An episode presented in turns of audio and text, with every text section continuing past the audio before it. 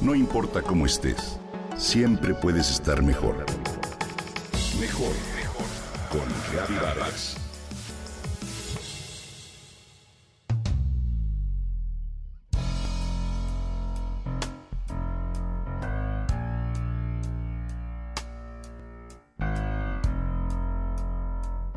¿Alguna vez has escuchado el término placer culposo?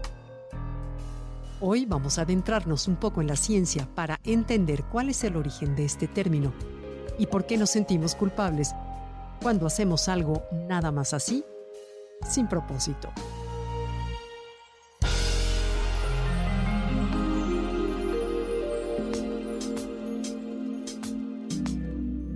Si comes un plato delicioso, si bebes algo porque tienes sed, experimentas placer.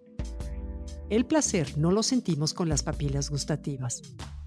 Lo sentimos gracias al funcionamiento de nuestro cerebro, el órgano encargado de transmitir impulsos eléctricos que llegan hasta el mismo en forma de sensación placentera. Las partes de nuestro cerebro que intervienen en esa sensación se llama corteza prefrontal, órbito frontal, ínsula cinglada y algunas regiones subcorticales como el núcleo accumbens, el pálido central y claro la amígdala. Cuando experimentamos placer, se libera dopamina, un neurotransmisor que de acuerdo con recientes estudios hace que se incremente el deseo de sentir más placer. Es decir, que nos enganchemos y queramos más.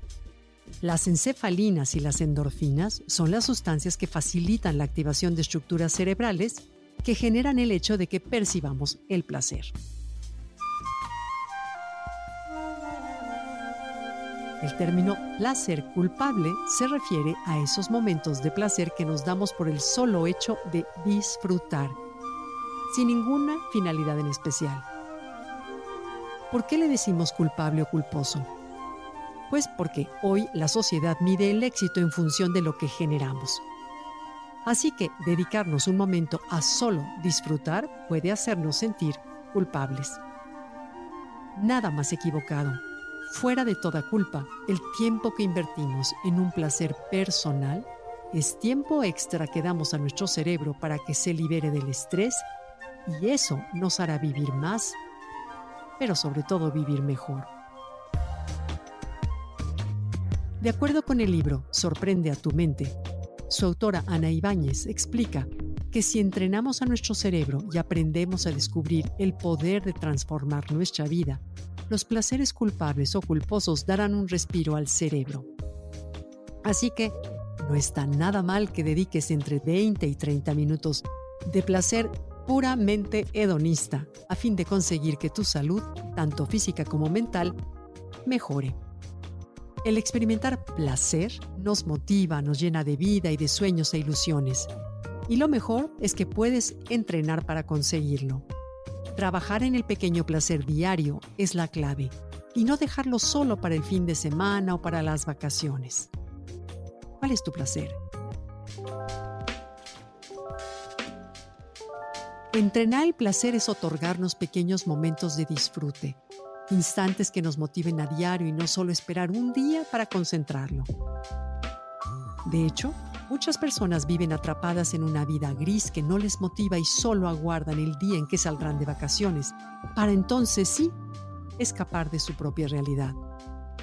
Hoy quiero invitarte a que entrenes esos pequeños momentos de placer, a que te vuelvas conscientes de ellos, a que tengas activos tus circuitos motivacionales y puedas conservar tu producción constante de dopamina a fin de activar encefalinas y endorfinas en tu organismo es decir, a que te mantengas ilusionado y lleno de energía por vivir. Te invito a que busques pequeñas motivaciones en tu día a día. Placeres culpables, simples que te mantengan activo y feliz. Recuerda que estos estímulos vienen de aprender algo nuevo, un idioma, una manualidad, de mirar un atardecer o darte el rato diario de leer, hacer ejercicio, darte un baño de tina caliente o escuchar la música que amas.